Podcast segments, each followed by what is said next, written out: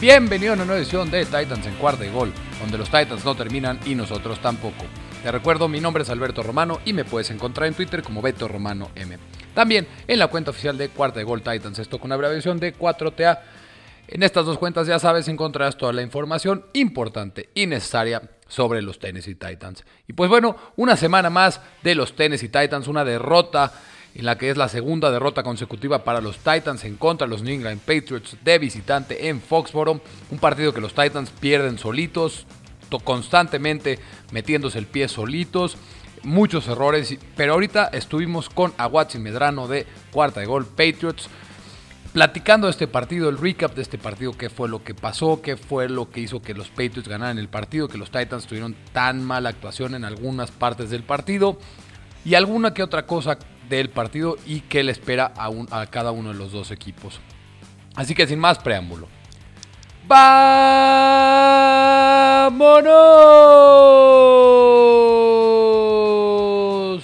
Con el recap de la semana 12, en la que los Tennessee Titans fueron derrotados por los New England Patriots 36 a 13.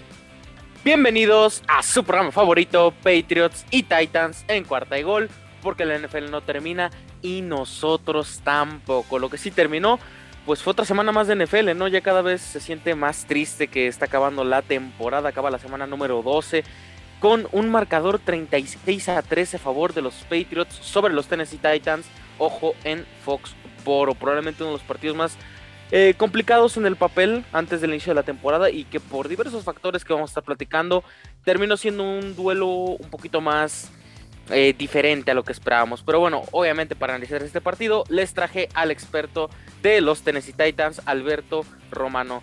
¿Qué onda Alberto? ¿Cómo estás? ¿Qué onda, Watson? Aquí, eh, pues bien, como bien dices tú, de hecho, ayer que estábamos viendo el Turnover Bowl, como le puse al, al Ravens Browns, dije, vamos a estar en marzo diciendo cómo extraño ese partido del Baltimore, de Cleveland, con puras entregas de balón, porque, porque la NFL se va muy rápido y, y pues ni modo, pero así es esto y pues como bien dices, es un partido que al final por varias circunstancias los Titans pierden en contra de los Patriots. Eh, vamos a ir, como lo platicamos al principio, hubo errores puntuales por parte de los Titans que balancearon el partido a favor de los Patriots.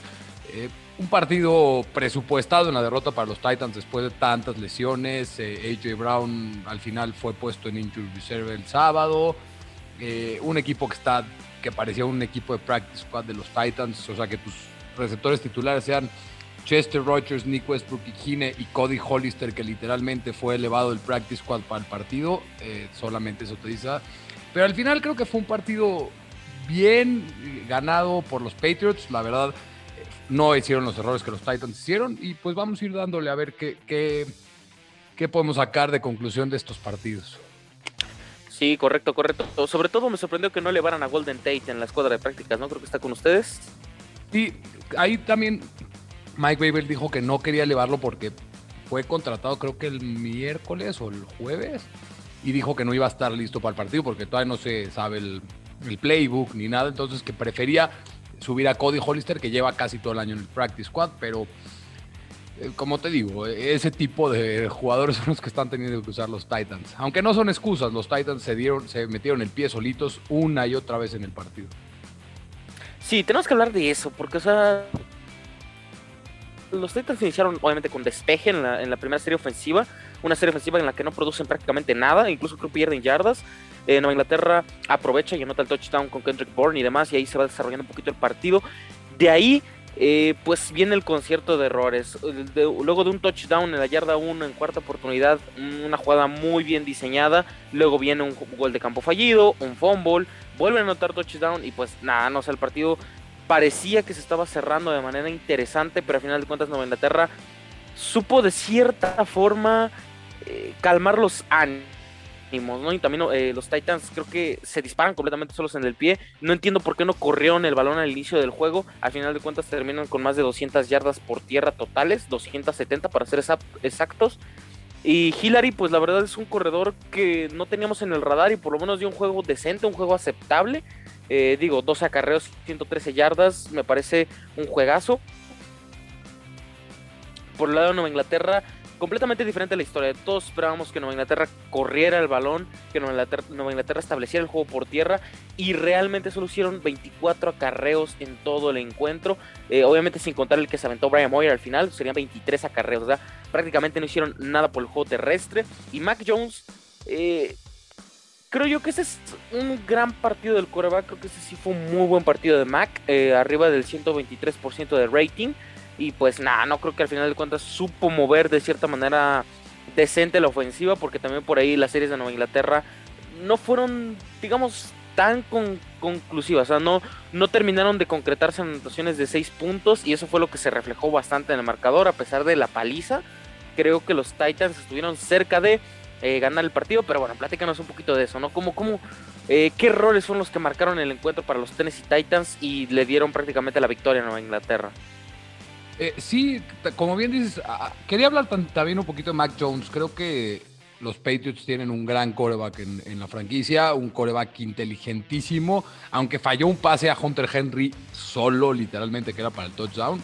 Pero. Que la flotó tantito, ¿no? Como que... Exacto, como que le, le, quiso poner un poquito más de chocolate a la pelota y la voló y estaba solo Hunter Henry para el touchdown, pero Mac Jones creo que dio un muy buen partido, eh, un esquema de juego diseñado por parte de Bill Belichick perfecto, en el que para mí aniquilaron a los Titans constantemente en el partido con jugadas de screen passes, con pases pantallas.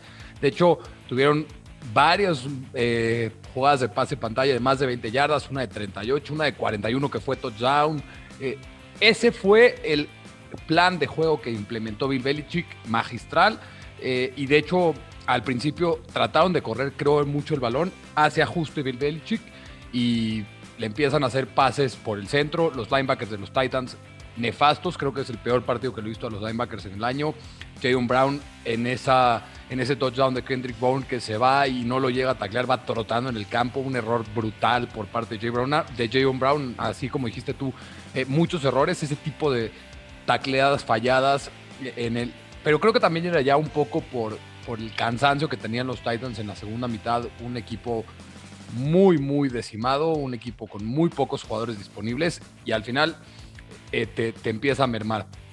Pero como dices tú, eh, los errores empiezan desde la primera serie ofensiva en la que los Titans despejan el balón y hacen un flag, este Nick de Zumbar, otro linebacker que es de equipos especiales, hace un flag, lo había dejado los Titans en la yarda como 30 de los Patriots en ese despeje de Brett Kern y ese fumble hace que vuelvan a patear con 5 yardas hacia atrás y regresa como 10 yardas, eh, no me acuerdo quién era el regresador de patadas y se quedan en la yarda 31 de los Titans. Un, ah, este, cambio por un flag de 30 yardas, ahí empiezan los errores. Luego, como bien dijiste, Dontrell Hilliard un muy buen partido de los dos corredores, pero los dos con dos errores que para mí el de Dionta Foreman cambia el partido porque hace una corrida de más de 30 yardas, iba a dejar a los Titans en posición de tener en, casi en zona roja de los Patriots, ibas perdiendo por tres puntos en el partido, haces ese fumble y en la siguiente posición los Patriots anotan.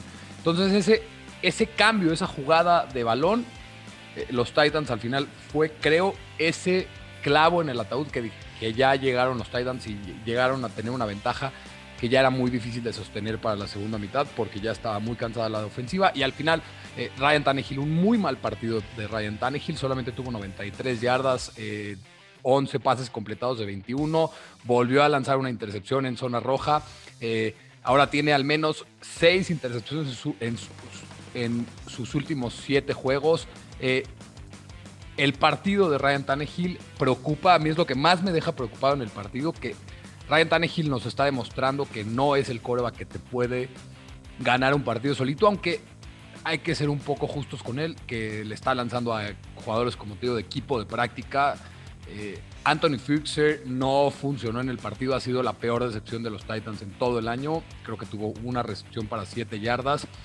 Eh, al final, fue un partido que fue definido por los errores de los Titans para mí y porque el plan de juego que implementó Bill Belichick no paró de funcionar porque la defensiva no supo cómo reaccionar a esos, a esos pases pantallas que constantemente le estuvieron mandando. Eh, te digo, Dionta Foreman, eh, no Dionta Foreman, de los Patriots, eh, Damien Harris y Ramón, Stevenson, Eh, creo que fueron los únicos eh, jugadores en ofensiva de los Patriots que no pudieron hacer nada. Es lo único que le vi muy, muy bien a, la defensiva de los Titans. Eh, los Patriots creo que llevaban como 120 yardas promedio por acarreo y en este tuvieron 103, me parece. 105. 105. Entonces, que dejes a un equipo que normalmente sabe correr muy bien el balón con un run pass, un esquema de de ataque terrestre muy bueno como es el de los Patriots. El, el que la línea defensiva, Harold Landry, Jeffrey Simmons, Naquan Jones, que tuvo un sack, un novato, un jugador no reclutado de este año que a mí es, me encanta cómo juega, tuvieron bien, eso fue lo que mejor hicieron los, los Titans en defensiva. Pero pues ese screen pass y al final el, el, algo que tampoco me gustó de los Patriots, que también te quería decir, mal en, zona roja, solamente estuvieron 2 de 5. Nick Folk estuvo casi perfecto, creo que anotó 5 patadas y falló una. Eh, Randy Bullock con los Titans falla al principio del partido un field goal de un punto extra, pierdes 4 puntos que al final eh, podían dejarte a los Titans en la mitad iban perdiendo por 3 y anota esos, tres, esos 4 puntos vas ganando el partido, entonces puede ser que cambie el partido. Pero todo lo que hicieron mal los Titans lo hicieron bien los Patriots y eso definió al final el partido. Sí, o sea, es un partido que al final de cuentas se nota muchísimo quién era el desfavorecido en este encuentro, que eran los Titans. Me parece que Nueva Inglaterra comete un pecado, porque la alineación oficial de los primeros, la Nueva Inglaterra, para que no lo entienda, utiliza un sistema 3-4, es decir, tres linieros ofensivos adelante, tres linieros defensivos adelante, cuatro linebackers. El problema es a quienes iniciaron. Davon Gotcha de liniero defensivo, de, de ala defensiva, en el lado derecho pusieron a Lawrence Guy y en el centro a Carl Davis. O sea, estás hablando de que por lo menos Carl Davis no ha jugado prácticamente nada en la temporada. Y Devonta Foreman lo hizo pedazos todo el partido. Hillary también le corrió por encima. O sea, sinceramente el, punto fuerte de Nueva Inglaterra este año eran esos tres linieros ofensivos frontales, que sí, ya, ya había iniciado Davon Gotcha, pero también lo estaban haciendo con Lawrence Goy y sobre todo Christian Barmore, el novato no inició el partido y pues tuvo un par de, de snaps, pero creo que si le hubieran dejado un poquito más de tiempo a Christian Barmore en la línea defensiva, creo que los pudieron haber erradicado un poco más ese juego terrestre, sí me molesta un poquito eso, eh, esa situación. El pass rush bastante bien, este, dos capturas a Ryan Tannehill, además de que ayudaron bastante que en zona roja eh, JC Jackson se apareció con una intercepción muy oportuna para que los Pats prácticamente liquidaran el juego. Y pues es eso, ¿no? Creo que la, defensiva terrestre de Nueva Inglaterra, este tipo de actuaciones, por más de que haya sido paliza, por más de que eh, se aprovecharon los errores del rival, por más de que generaron entregas de balón, no creo que sea justificable que se coman más de 270 yardas una defensiva que semana a semana se había visto consistente, semana a semana.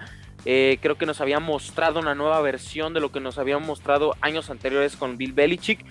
Y creo que ese, punto me molesta bastante, sobre todo con la línea defensiva, se los comieron todo el partido. Eh, por el lado de la ofensiva, creo que sí, Demian Harris y Ramondre Stevenson, o bueno, Mondre, eh, me pareció que estuvieron, pues, muy mal. O sea, sinceramente no, no pudieron correr bien el balón. La línea ofensiva, eh, pues creo que ya es momento de meter a Michael Onweno en la línea ofensiva porque eh, Ted Carras no me parece una solución en la posición de left guard. De left guard. Y creo que Michael Onweno haría un mucho mejor trabajo. Y sinceramente no entiendo. No han salido reportes de que esté castigado internamente por el equipo. Y no le están dando snaps. O sea, una completa locura en Nueva Inglaterra. Eh, y por el lado de los receptores, creo que Jacoby Myers pues sigue siendo el receptor 1 de esta ofensiva. No es el más espectacular, pero bueno, al menos es cumplidor. Nelson Aguilar, pues eh, juegos muy irregulares, realmente no ha destacado. Kendrick Bourne sigue sorprendiendo a propios extraños, ¿no? Creo que ha sido uno de los home runs de la, de la agencia libre. Y pues nada, no creo que este partido Sinceramente lo pierden más los Titans de lo que lo ganan a Inglaterra. Como tú dices, poca eficiencia en zona roja. Ese pase que falla Mac Jones a Hunter Henry debió mandar una bala y no sé por qué lo flotó. Completamente innecesario. Una jugada muy bien diseñada, pero que al final de cuentas la ejecución eh, no fue la correcta.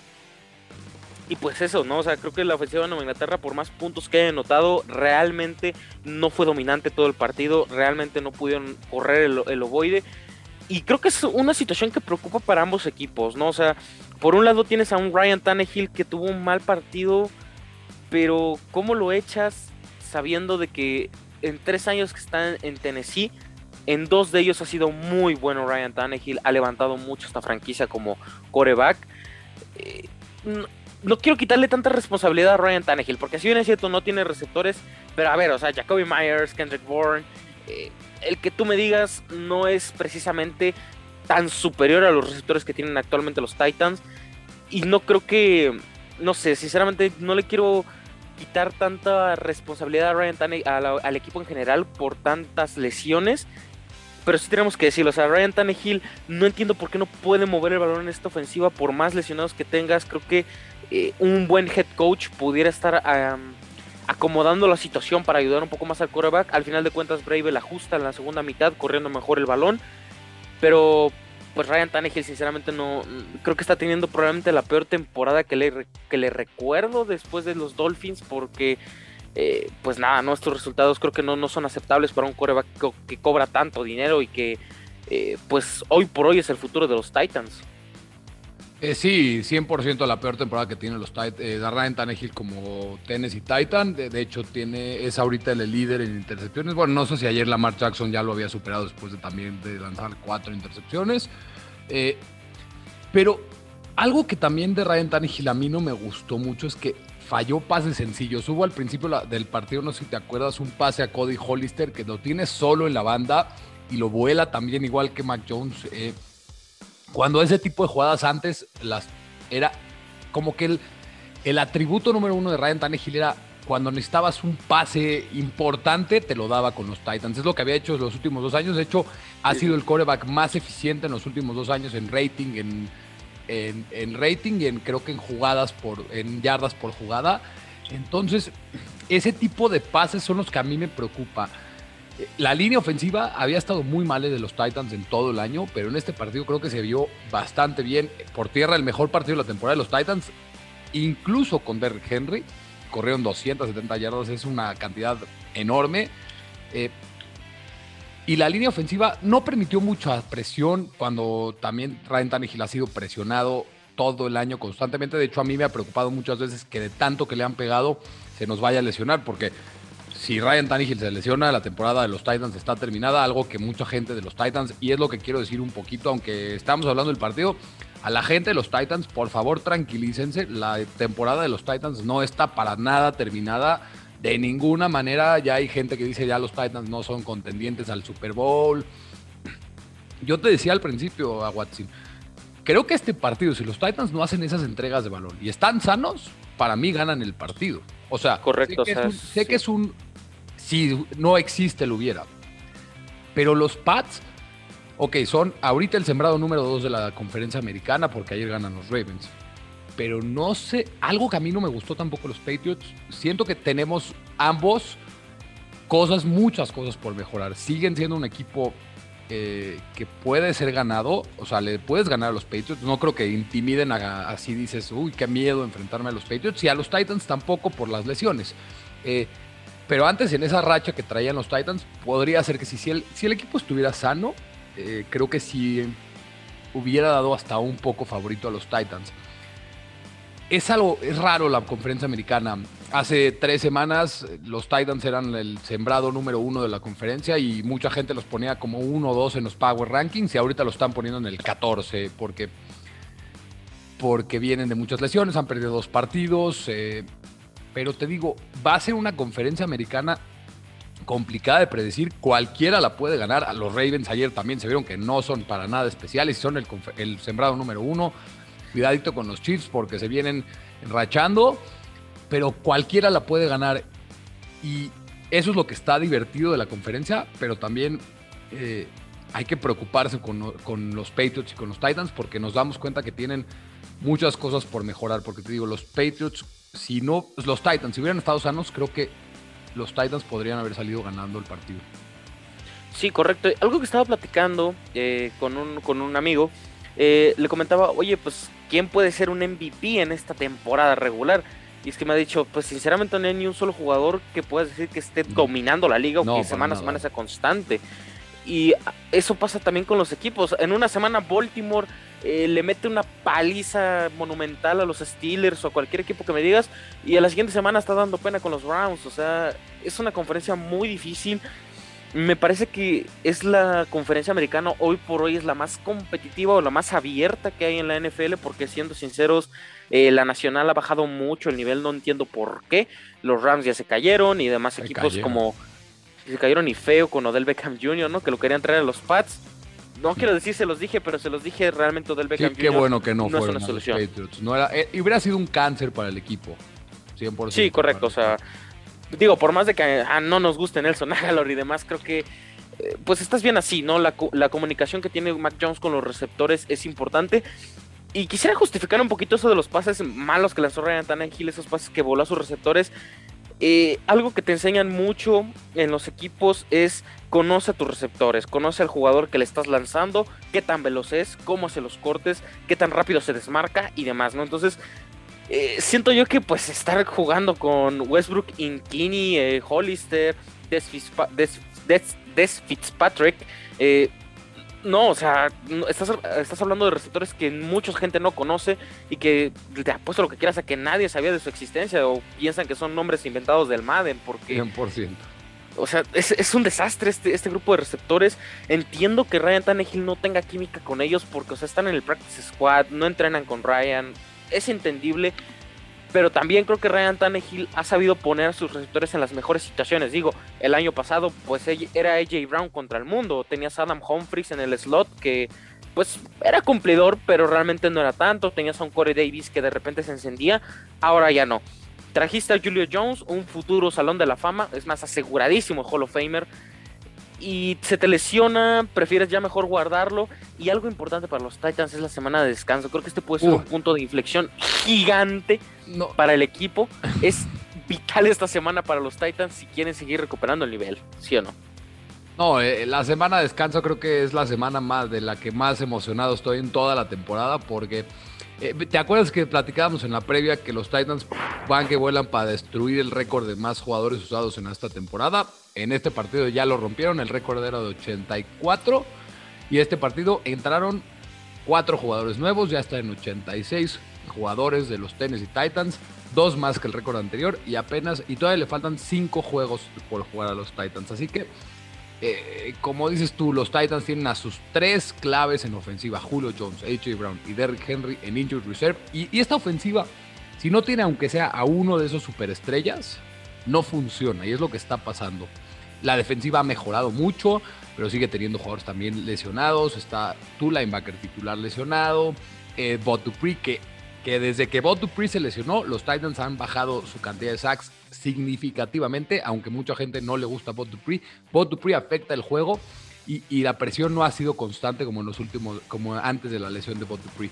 David Long, tu linebacker titular, se lesiona ahorita el linebacker tercero que es Monty Rice, creen que está, va a estar fuera para toda la temporada. El cornerback Janoris Jenkins que es el 2 se lesiona, creen que se va a perder entre dos y tres semanas. Eh, lo de las lesiones es impresionante. Hoy Kevin Bayard entra a la lista de COVID. Ah, y Kevin Bayard dio un partido terrorífico en man coverage en, los Titans. Fue el peor partido que le recuerdo en toda la temporada. Por mucho, eh, fue constantemente vencido en, cobertura hombre a hombre. Eh, pero pues te digo, al final te digo, la semana de descansa va a ser muy importante para los Titans. Eh, por fin, Julio Jones ya va a regresar, se dice, en contra de los Jaguars en la semana 14. AJ Brown no regresa hasta la semana 16. Bot Dupree regresa en la semana 15, por lo menos, si no es que está más, más tiempo lesionado. te digo, me da, no me gusta poner la excusa de las lesiones, pero sí es algo muy importante a considerar, porque como dices tú, el, tener jugadores que normalmente no están en el equipo o que son de práctica o que no son jugadores estrellas como los demás atléticamente hablando, pues sí, obviamente te afecta. Sí, o sea, y es que hablamos, por ejemplo, de un Jacoby Myers que no es una superestrella, ni mucho menos. A mí me encanta, pero no es un jugador. Es muy confiable. Tan importante. O sea, es un. Es un exacto. O sea, creo que en ese sentido los Titans no tanto de sentir, de tener estas superestrellas como Julio Jones o como AJ Brown, sino que necesitan un target seguro alguien que pues sabes que si le lanzas el balón te va a ayudar, te va a producir, te va a mover las cadenas. O sea, no tanto un jugador tan explosivo a lo mejor en este momento, pero si tuvieran ese receptor confiable o un receptor como un Jacoby Myers o no sé, en algún otro equipo, no se me viene a la mente ninguno en este momento, pero tiene que haber algún target seguro, alguien que pueda ayudar a mover la ofensiva con Ryan Tannehill. Y, y es lo que hablamos, ¿no? La química en el vestidor es muy, muy importante. Y pues nada, ¿no? Creo que esta defensiva de los Titans poco a poco va subiendo el nivel, pero es que la ofensiva, si tu ofensiva no, no camina, no nota puntos, o está en despeje, despeje, despeje o entrega de balón, ya la dejas en un punto demasiado complicado. Bob Dupree creo que sí una decepción un poco, perdiéndose tantos partidos por lesión. Eh, Harold Landry es un jugadorazo, eso sin duda y después tienes eh, un equipo que en general la defensiva está muy bien armado. O sea, Jeffrey Simmons pues, lo se arriesgaron por completo con él en el draft y hoy por hoy para mí es el mejor tackle defensivo de la liga. Y todavía también tienes sumado a un Hunter Long que pues probablemente pueda hacer algo ya más adelante en la temporada, ¿no? Entonces, eh, para los Titans la semana de descanso es muy importante y para Nueva Inglaterra la siguiente semana es demasiado importante enfrentar a Buffalo. Ambos vienen de apalear y muy probablemente eh, no quisiera dar el spoiler, pero creo que los Buffalo Bills, de los que están en, los playoffs, es el equipo más, pero más engañoso de toda la conferencia americana. Es el equipo que no le ha ganado a nadie. Y es un equipo que, pues sinceramente, no creo que levante en contra de Nueva Inglaterra. Porque por más débil que estuvo la ofensiva por momentos en el partido, creo que es superior hoy por hoy a la de los Buffalo Bills. O sea, sinceramente creo que sí. Y Mac Jones, tenemos que hablar de Mac Jones, porque creo que escuché por ahí de que en Draft King está la pelea del novato ofensivo del año entre él y Jamar Chase, ¿no? Entonces creo que por ahí, eh, pues no sé, ¿tú cómo verías un Mac Jones eh, jugador ofensivo del año? Mm, o sea, lo va a ganar Mac Jones porque es un coreback, pero lo que Jamar Chase ha hecho en la temporada es, creo que estaba en, en, en rec, o sea, en pace para romper el récord de Justin Jefferson del año pasado de temporada de receptor con más yardas como novato. Lo va a ganar Mac Jones porque es un coreback, pero creo que lo debería de ganar Jamar Chase. Lo de Jamar Chase es también impresionante. Y como te dije al principio, Mac Jones está demostrando ser, como todos pensábamos, un coreback inteligente, que no te va a perder el partido, que en el sistema de Bill Belichick funciona perfectamente. Eh, tiene muy buenos atributos. se ve, de hecho, ese video que yo me imagino que todo el mundo ya vio que como al principio salió sonriente en su primera conferencia de prensa y ahorita es un Bill Belichick chiquito. Ese tipo, ese tipo de cosas es lo que Bill Belichick demuestra que es el mejor head coach de la historia por mucho, por mucho, mucho, mucho, mucha distancia, porque sabe aprovechar a sus jugadores, le sabe qué pedir a sus jugadores y, y también, como bien dices, sus receptores son Kendrick Bourne, Jacoby Myers y Nelson Aguilar y están anotando arriba de 35 puntos por promedio en sus últimos seis partidos. Con Damian Harris y Ramondre Stevenson, que a pesar de ser buenos corredores, no son los super corredores. Con una muy buena línea ofensiva, pero igual estás anotando 35 puntos por partido. Es realmente impresionante lo que Bill Belichick puede hacer. Y justo ayer vi un tweet que dice: solamente Bill Belichick puede hacer que la reconstrucción de un equipo tarde un año. Sí, eh, o sea, eh, a pura cartera, a puro pick, eh, digamos, de cierta forma seguro, porque Mac Jones era la opción indicada. A mí no me gustaba en el proceso del draft. Yo prefería, si no es Justin Fields, bajar en el draft. Sinceramente, no veía a un Mac Jones triunfando en este equipo. No tanto porque no se adaptara bien al sistema, sino más bien por el, eh, el, la especie de potencial que tenía Mac Jones se veía un poquito más limitado que el resto de la clase lo cual pues en esta temporada nos ha demostrado que es un poquito diferente. Después te vas por Christian Barmore en la segunda ronda, subes por él el mejor tackle defensivo de la, eh, del draft y hoy por hoy es uno de los mejores defensivos novatos de la NFL. Creo que ha sido un completo home run y te digo, o sea, lo sentaron casi todo el partido en esta ocasión y les corren más de 270 yardas. Es un jugador vital para el sistema de Nueva Inglaterra en la defensiva. Después tienes a Ronnie Perkins, no ha, debutado con el equipo, está lesionado. Y luego está Ramondre Stevenson, o sea, otro jugador de impacto inmediato que ha ayudado al equipo. O sea, Bill Belichick creo que ha movido bien las piezas.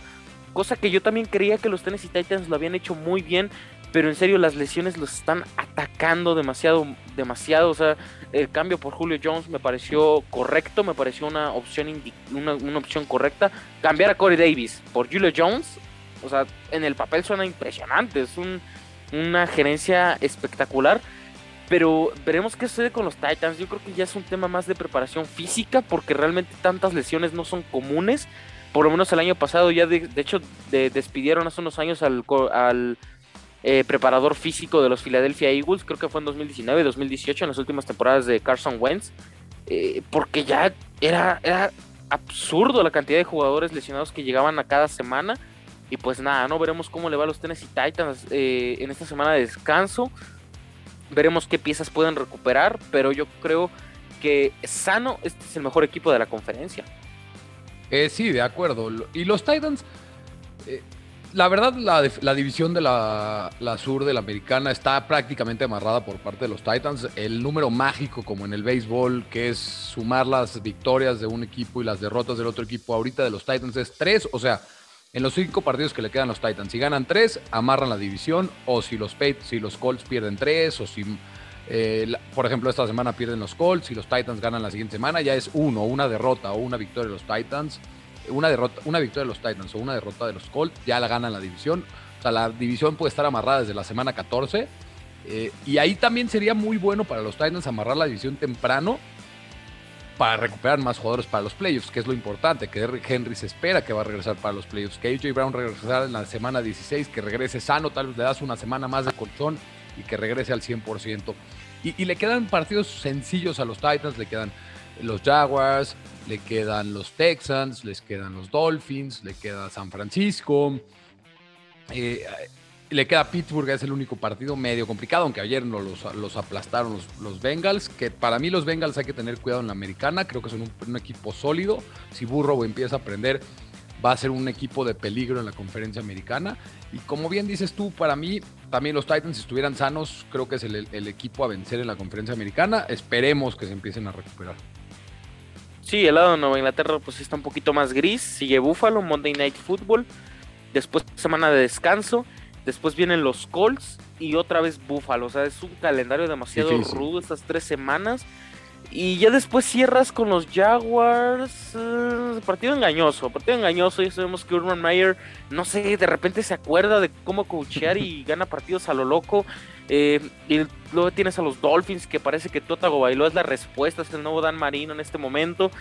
Eh, impresionante, ¿no? Es una conferencia muy, muy divertida, en serio.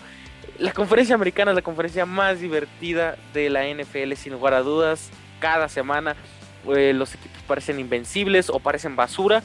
Sin lugar a dudas, creo que es la temporada más divertida que me ha tocado ver porque hay otras semanas, otras temporadas en las que eh, pues ya sabes quién va a ser el primer sembrado, ya sabes quién está dominando la liga y ya sabes quién va a ganar el Super Bowl ya al final del año, ¿no? Entonces creo que esta, temporada ha sido eh, bastante mágica. Pero bueno, eh, ¿algo que quieras concluir? ¿Algo, ¿Algún otro apunte que tengas por ahí? no, nada más te digo que pues gracias por estar aquí con nosotros, gracias por invitarme, una bonita plática como siempre. los Patriots son un buen equipo, si Mac Jones juega bien y no comete errores, creo que van a ser un equipo de cuidado, pero no son el favorito de la americana para mí, aunque me, creo que tus, los que te escuchan me, la van a, medio mentar, pero los Titans eh, espero que ya se empiecen a recuperar, que empiecen a, regresar los jugadores, eh, y pues fue un partido ganado fácil en el, en el papel por los Patriots, pero debió haber sido un partido mucho más cerrado, y pues nada, muchas gracias por todo. Sí, sí, sí. Yo estaba como de, si le ganas a los Titans, yo creo que pueden estar en playoffs. Si le ganan uno a Bills, podemos pelear la división. Pero si barren a los Bills es de, ya denos el séptimo porque Nueva Inglaterra está encendido, cosas así. Pero bueno, no, no, no, no me ilusiono todavía. Creo que eh, faltan partidos importantes. Si sacan los tres compromisos que quedan, eh, creo que si este equipo puede llegar a. Sí, le sacan uno a los Bills, yo creo. Yo creo que sí le sacan uno. No, es que en serio, o sea, los Bills son una incógnita en este momento. Yo sinceramente no sé qué creer. Pero bueno, no veremos qué sucede las siguientes semanas. Igual, muchísimas gracias por aceptar la invitación. Siempre un gusto platicar. Y pues nada, no recuerden tus redes sociales, donde podemos escuchar, donde te podemos seguir. Eh, pues en mi cuenta personal es Beto Romano M y en la cuenta oficial de Cuarta y Gol Titans, esto con abreviación de 4TA, o sea, 4TA y Gol Titans. Muy bien, muy bien. Y ya saben, pueden seguirme a mí como arroba aguatsin54. Ahí voy a tuitar un montón de cosas. Y también sigan la cuenta de arroba cuarta y gol Patriots para que estén enterados de todas las noticias del equipo de Massachusetts. Esto fue el especial Titans Patriots traído ustedes por cuarta y gol porque la NFL no termina y nosotros tampoco.